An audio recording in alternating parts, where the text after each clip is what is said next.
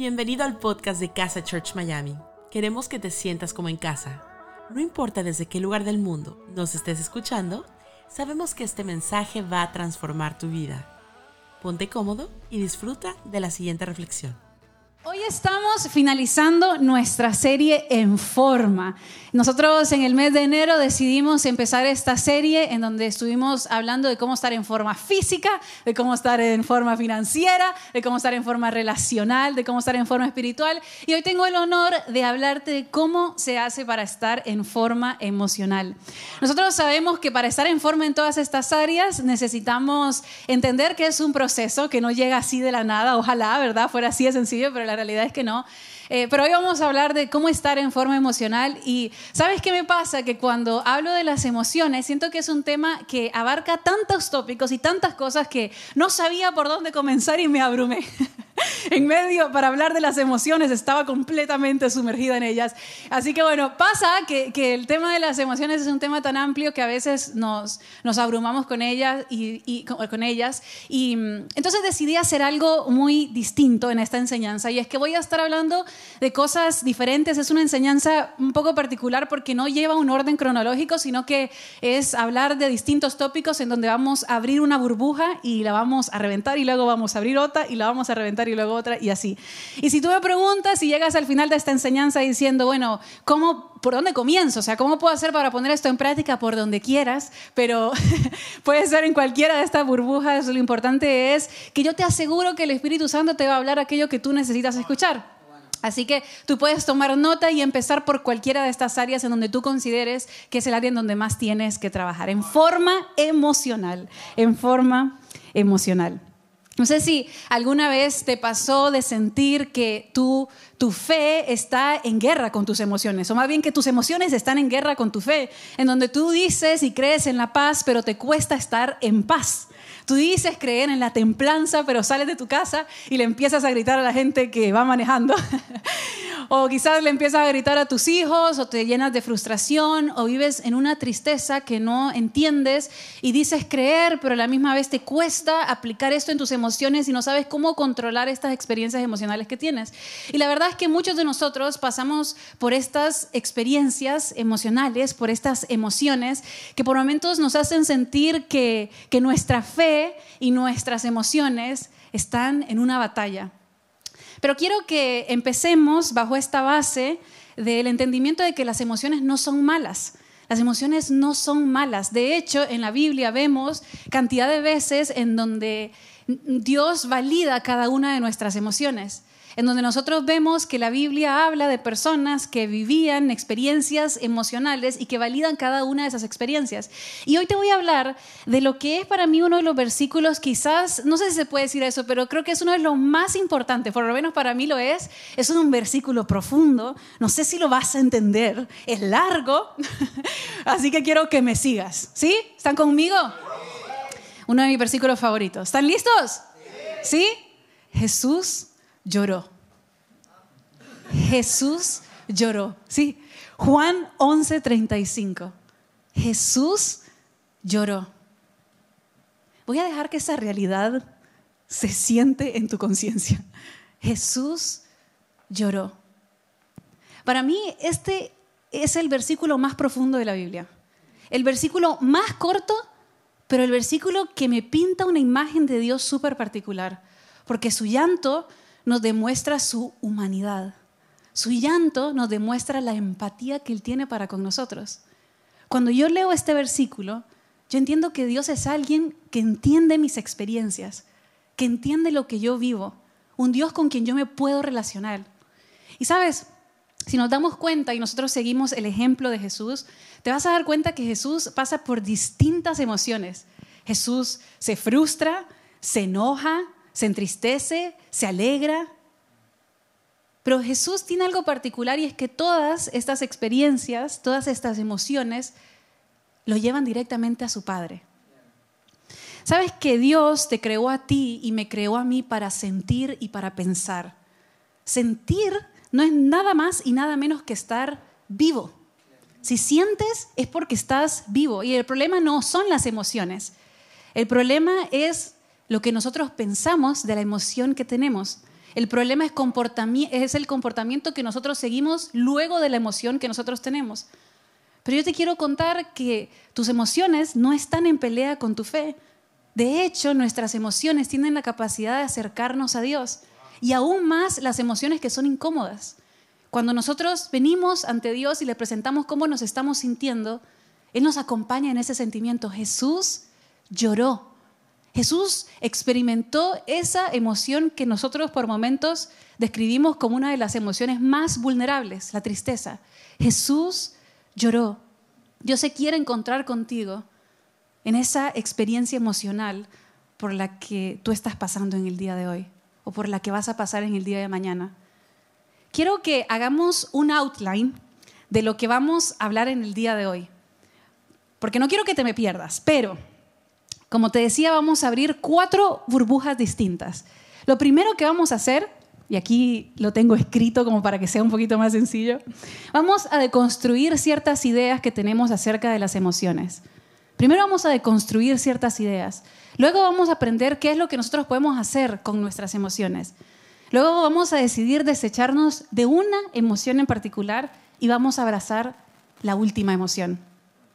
Y vamos a comenzar con esto de construir ideas acerca de las emociones. Sabes que hay muchos mitos acerca de las emociones, pero en el día de hoy yo voy a hablar de por lo menos dos que son los que yo más frecuentemente escucho. Y quizás tú te vas a sentir relacionado y vas a sentir que quizás es uno un mito o una idea con la que tú creciste o que te enseñaron a ti que está completamente equivocada.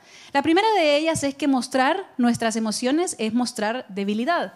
Quizás a ti te enseñaron que sentir es ser débil, que las personas fuertes no lloran, y no sé si alguna vez te pasó de estar con alguien y que de repente la persona se emociona y empieza a llorar y la persona te pide disculpas. ¿Qué locura es esa? Pedir perdón por sentir, pedir perdón por llorar.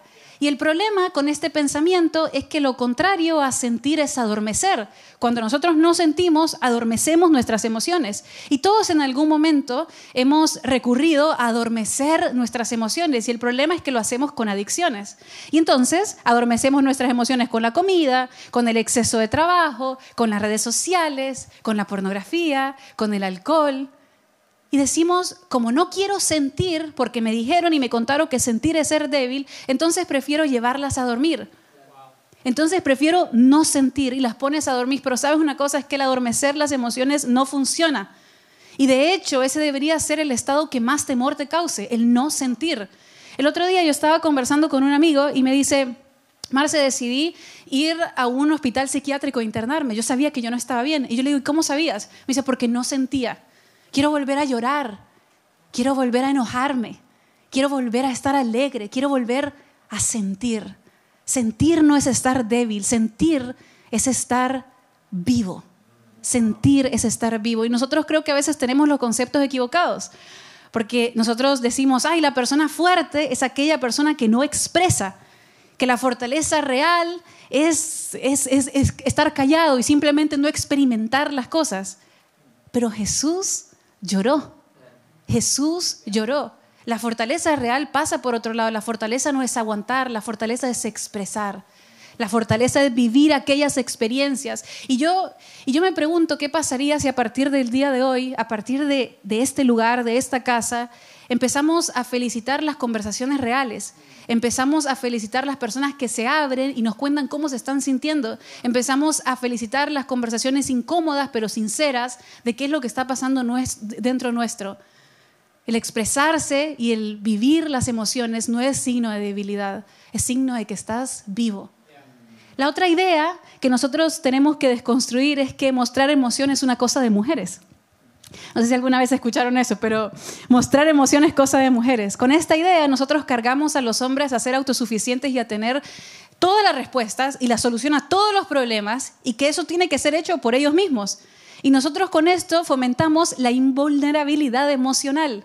Y entonces hacemos que socialmente la única emoción que esté aceptada para los hombres sea el enojo. Y quizás tú has sido víctima de esto. Socialmente se acepta que el hombre se sienta triste, pero que no demuestre mucho, que no vaya a llorar. Pero quiero contarte algo. Jesús lloró. Jesús lloró. Quizás me puedes decir, no, es que esto Marcela, estás hablando de cosas que pasaban antes, esto ya no pasa hoy en día. Hoy los hombres son libres de llorar y esto ya no sucede. A los hombres no les da vergüenza sentir emociones y hablar de sus emociones. Pero fíjate que el otro día yo estaba leyendo un libro que hablaba que hacían una comparación entre un manual que se le entrega a los líderes de la Fuerza Aérea de los Estados Unidos y en ese manual se habla de los valores y de las cosas que un líder tiene que tener, las características que un líder tiene que tener para ser un buen líder. Y cuando hacían el comparativo del manual que fue originalmente escrito en 1948 y el manual que fue modificado recientemente, se daban cuenta que hay un lenguaje que removieron de ese manual y son todas estas palabras que tienen que ver con el pertenecer, con el sentir, con el miedo, con la compasión, con la confianza, con la amabilidad, con la misericordia se daban cuenta que en el manual anterior, de hace muchos años atrás, aparecía 147 veces cómo los hombres deberían de sentir, la importancia de sentir. 21 veces se mencionaba cómo ellos necesitaban pertenecer. 35 veces se habla del miedo a combatir y del miedo a ser excluido. Y 13 veces se habla de cómo un hombre en el liderazgo debe de amar a sus compañeros.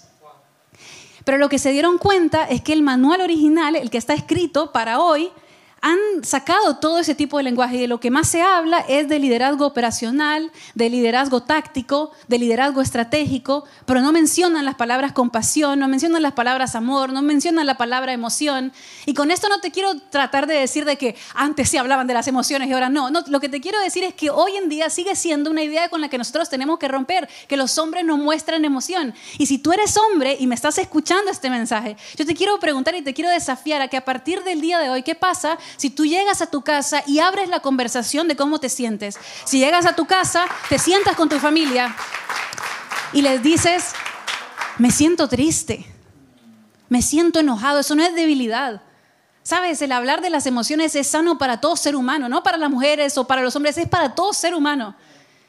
Yo quiero desafiarte a que a partir del día de hoy decidas hablar de cómo te sientes. No tiene nada de malo, no dejas de ser menos hombre. Es más, te ganas todos mis respetos por hablar de tus emociones abiertamente. Eso te va a hacer más libre. Hablar de cosas y emociones que son incómodas vale la pena. Y hay personas que me dicen, no, la, gente no, no quiere hablar de sus emociones, Marce. No, la gente no se quiere meter en eso. El otro día estaba hablando con un amigo y tan pronto empezó a hablar, me dice, Marce, tú siempre me haces llorar. Y yo me quedé tipo, solo te pregunté cómo estabas. no fui mucho más profundo que eso. Pero lo que me doy cuenta es que la gente sí quiere hablar, si tú creas un espacio seguro para que la gente lo haga. La gente sí quiere expresarse, si tú te vuelves un, un lugar seguro para ellos. Si tú te abres, la gente se abre contigo. Y yo me pregunto, ¿qué pasa si a partir del día de hoy nosotros empezamos a valorar la conexión? Si nosotros empezamos a valorar las emociones, a valorar el conversar abiertamente de cómo estamos. ¿Qué pasa si a partir del día de hoy miras intencionalmente a los ojos a una persona y le preguntas, ¿cómo estás? Mi experiencia ha sido que cuando hago eso con mis amigos, cuando hago eso con mis familiares, yo tengo algo de regreso. Ellos logran abrirse y logran expresarse cómo se sienten. Y no cuando yo estoy tratando de darles una respuesta, o sabes, como cuando uno pregunta cómo estás y uno empieza ya a hacer así con la cabeza, como que ya la persona te contestó. No, no, no. Hacerlo intencionalmente, frenar y detenerte y preguntar, ¿cómo estás?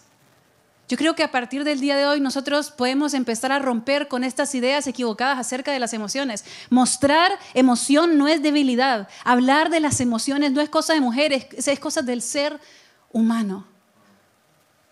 Y yo me pregunto qué pasaría si nosotros empezamos a esforzarnos por crear ambientes así.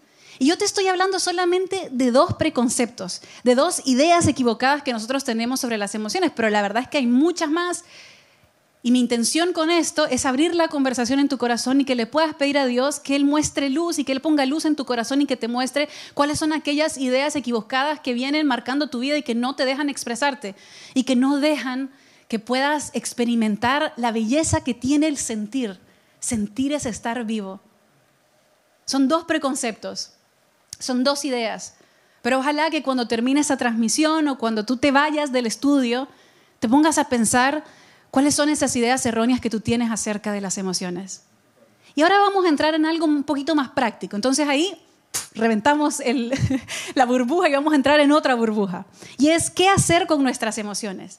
Vamos a partir desde la base que una persona que es emocionalmente sana no es la persona que está feliz todo el tiempo. Eso es completamente equivocado.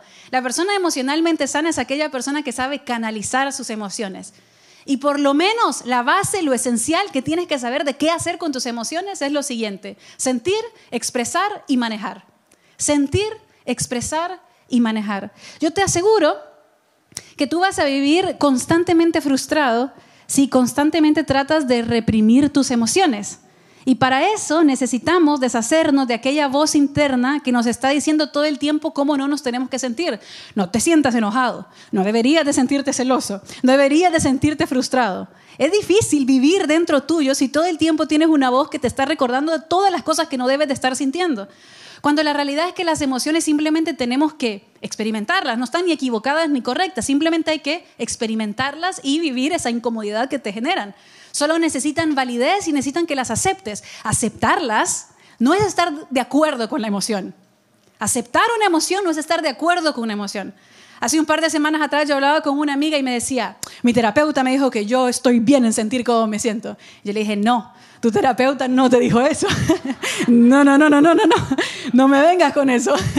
tu terapeuta validó tu emoción. Tu terapeuta te dijo que aceptaras esa emoción. No te dijo que tenías la razón.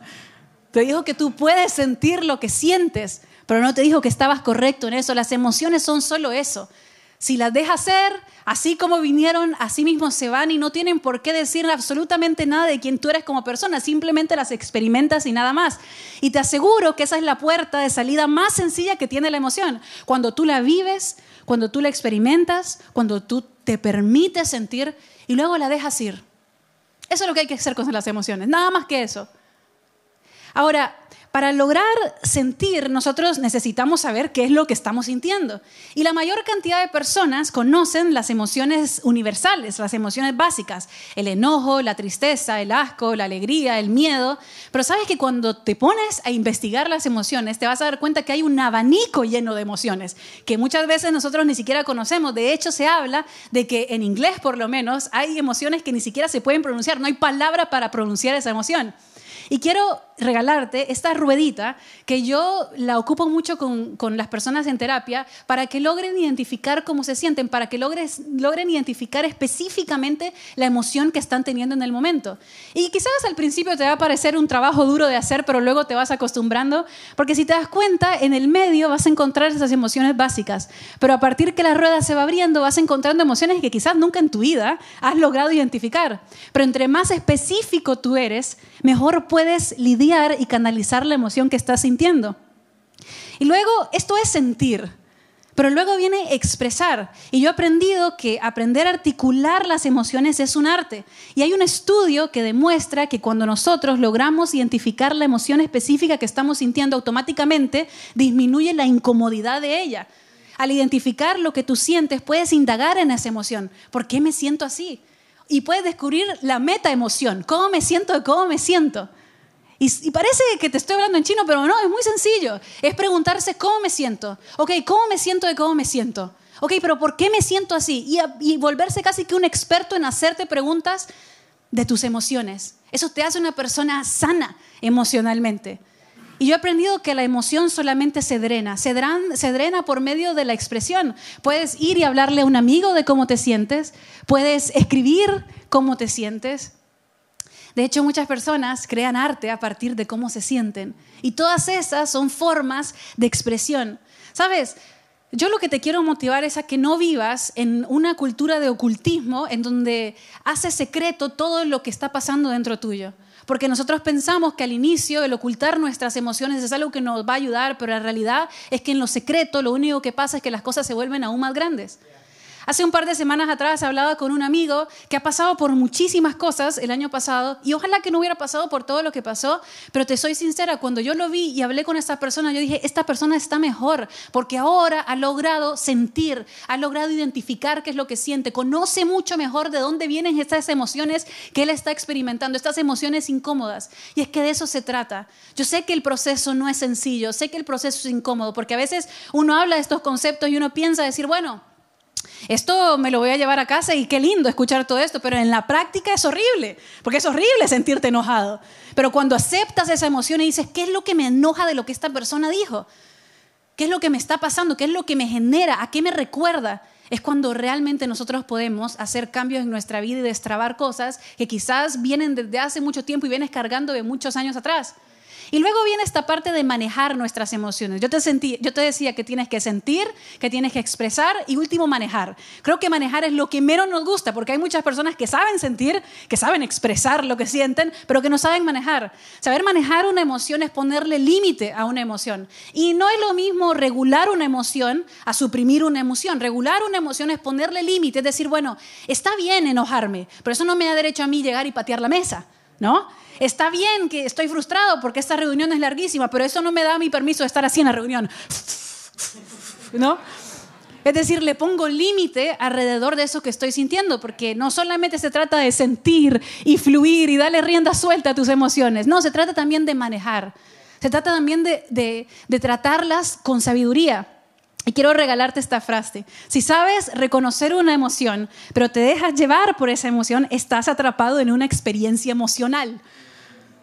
Si tú dejas que todas tus emociones te, controlen, y quiero asegurarte de esto, que por más fuerte que parezcan las emociones, tú aún tienes control sobre ellas. ¿De qué forma puedes manejar las emociones? Bueno, ¿qué historia te estás contando acerca de lo que estás sintiendo? El otro día estaba hablando con un amigo y me dice, esta situación me hace sentirme frustrado porque me recuerda a algo que yo viví en el pasado.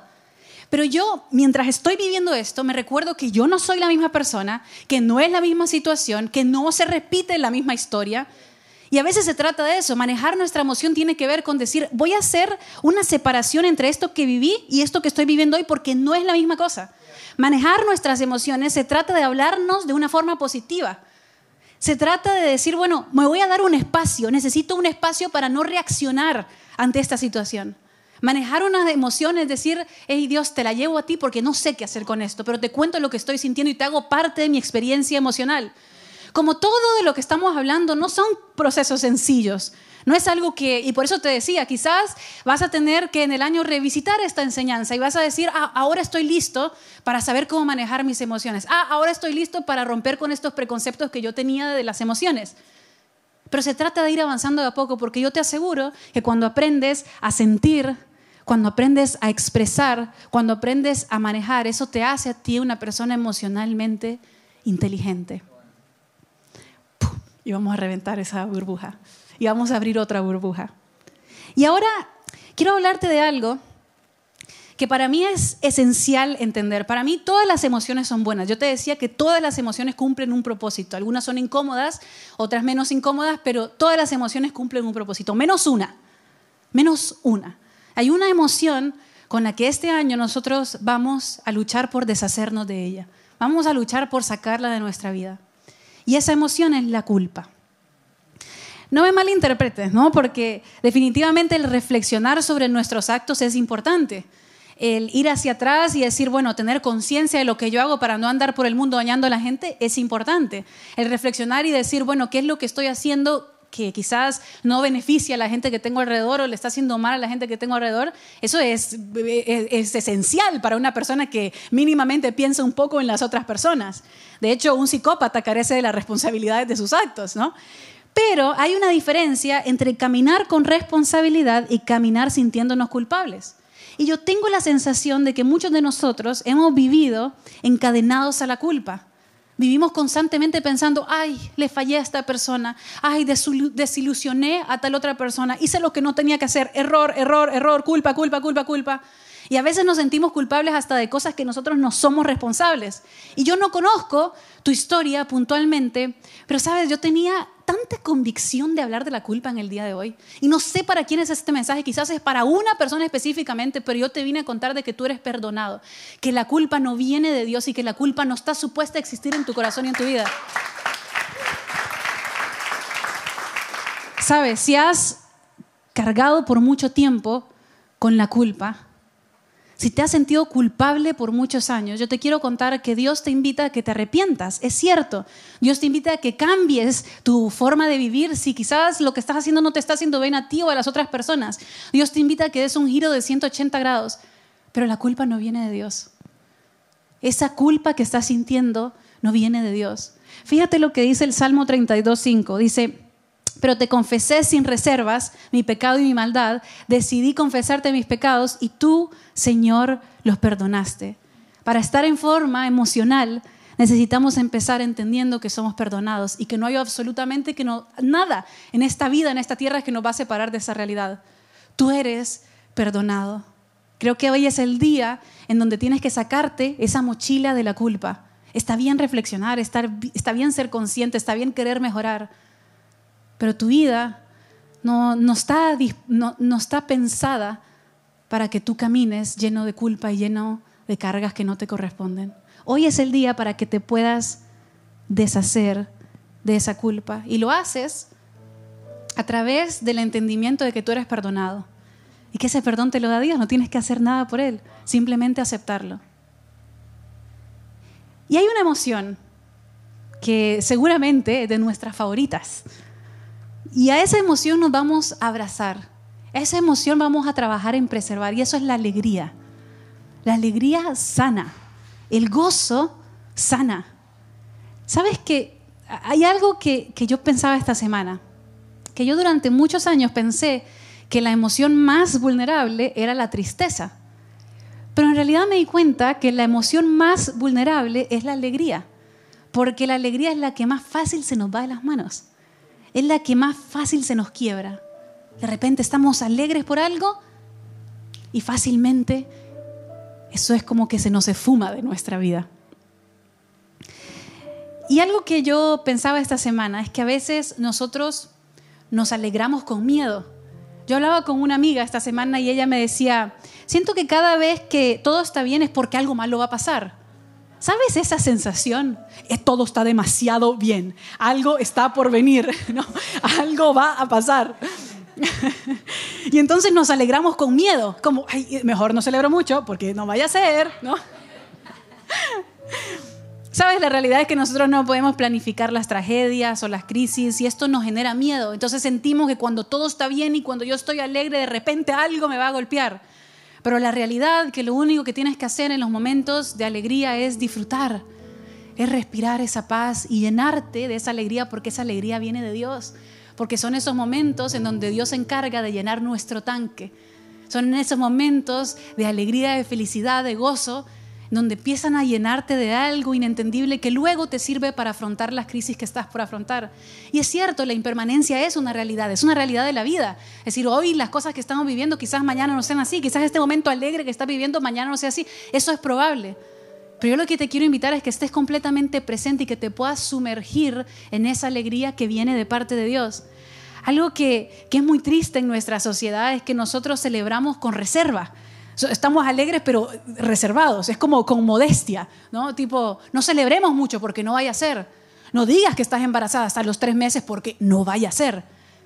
Y entiendo, entiendo, pero ¿por qué no mejor trabajamos en ser un círculo que contiene a la persona si algo le sucede?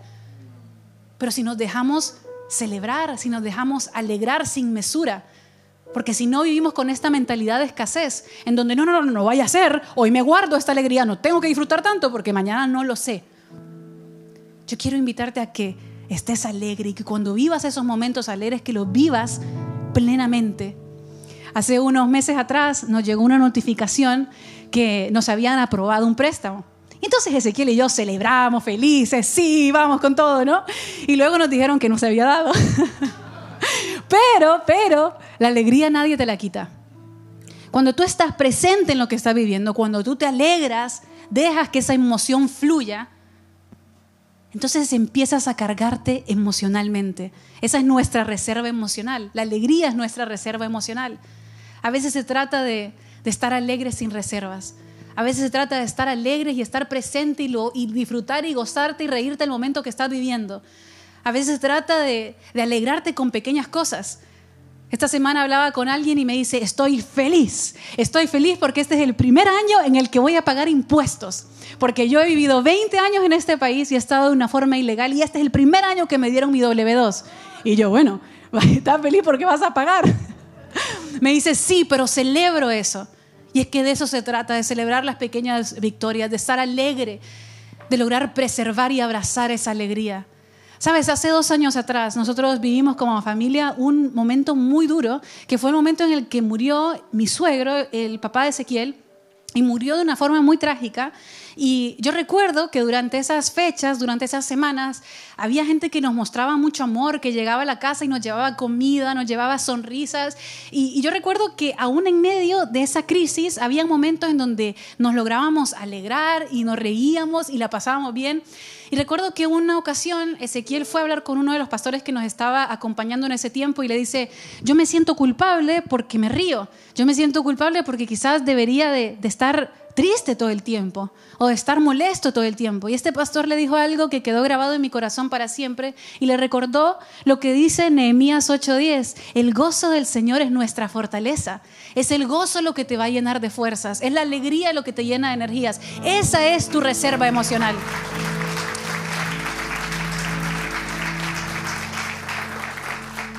El gozo del Señor es tu fortaleza. El gozo de Dios es lo que te da fuerzas. Así que quiero invitarte a que experimentes esa alegría sin mesura.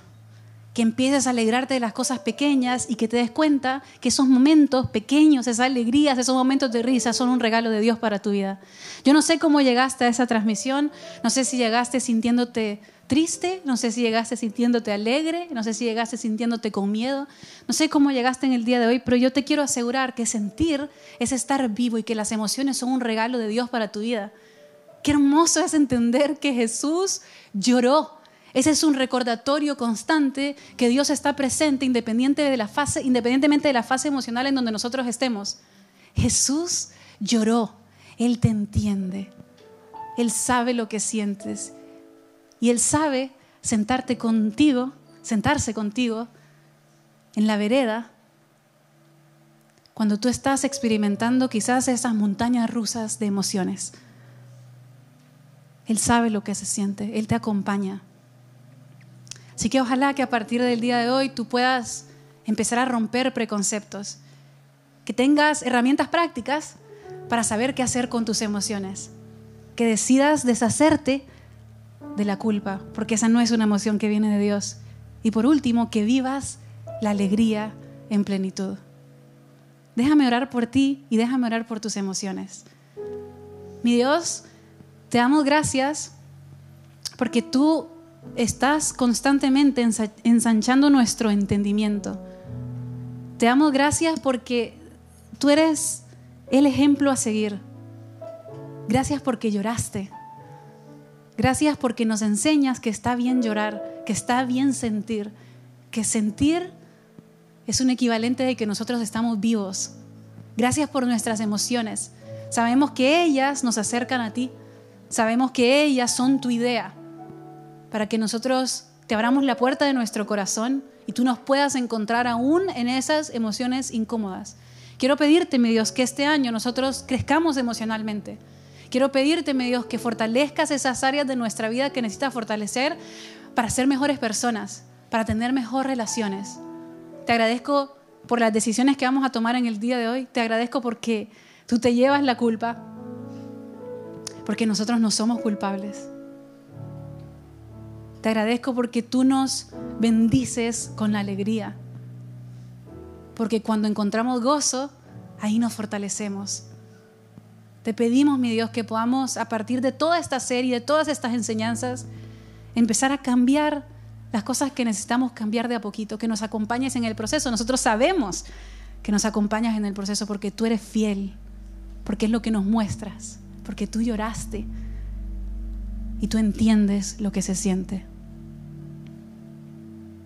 Bendigo este día, bendigo a todas las personas que escucharon este mensaje. En el nombre de Jesús. Amén y amén. Sabes, nosotros creemos en un Dios que te ama sin condiciones, en un Dios que está profundamente enamorado de ti. Y en el día de hoy yo quiero abrirte la puerta a que tomes la decisión más importante de tu vida. Y esa es la decisión de abrirle tu corazón a Jesús. Jesús definitivamente es la respuesta y las preguntas porque a partir del momento en que tú aceptas a Jesús en tu corazón, quizás nacen en tu corazón aún más preguntas, pero yo te aseguro que Jesús es un lugar seguro. Así que quiero hacerte esta invitación, ya sea que estés aquí en el estudio o que nos estés viendo online. Quiero abrirte esta puerta y esta oportunidad para que puedas aceptar a Jesús en tu corazón. Es súper sencillo, lo único que tienes que hacer es decir, Jesús te acepto, Jesús te necesito.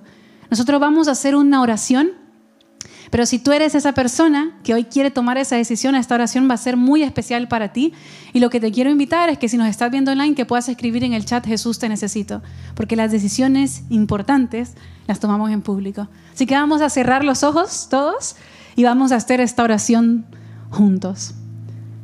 Vas a repetir estas palabras. Jesús, te necesito.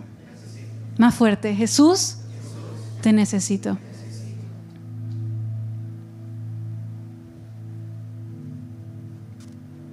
Yo te aseguro que a partir de hoy empieza una nueva vida para ti. Y además quiero contarte que tienes a una comunidad de personas que te está apoyando y estamos viendo hacia un mismo lugar. Aquí tienes en Miami a una comunidad hermosa de personas que está para ti. Qué lindo domingo el que vivimos en el día de hoy. Vamos a darle un fuerte aplauso a todas las personas que, que recibieron a Jesús en su corazón en este día. Gracias por habernos acompañado en esta enseñanza de Casa Church Miami. Esperamos que haya sido de mucha ayuda. Te invitamos a que lo compartas en tus redes sociales y que nos dejes tus comentarios. Para más información de nuestras actividades o para conocer más de nuestra iglesia, puedes ingresar en casachurch.miami y seguirnos en nuestras redes sociales. Antes de despedirnos queremos declarar bendición sobre tu vida. Que el Señor te bendiga y te guarde que haga resplandecer su rostro sobre ti, que tenga de ti y de nosotros misericordia, y que ponga en tu vida paz.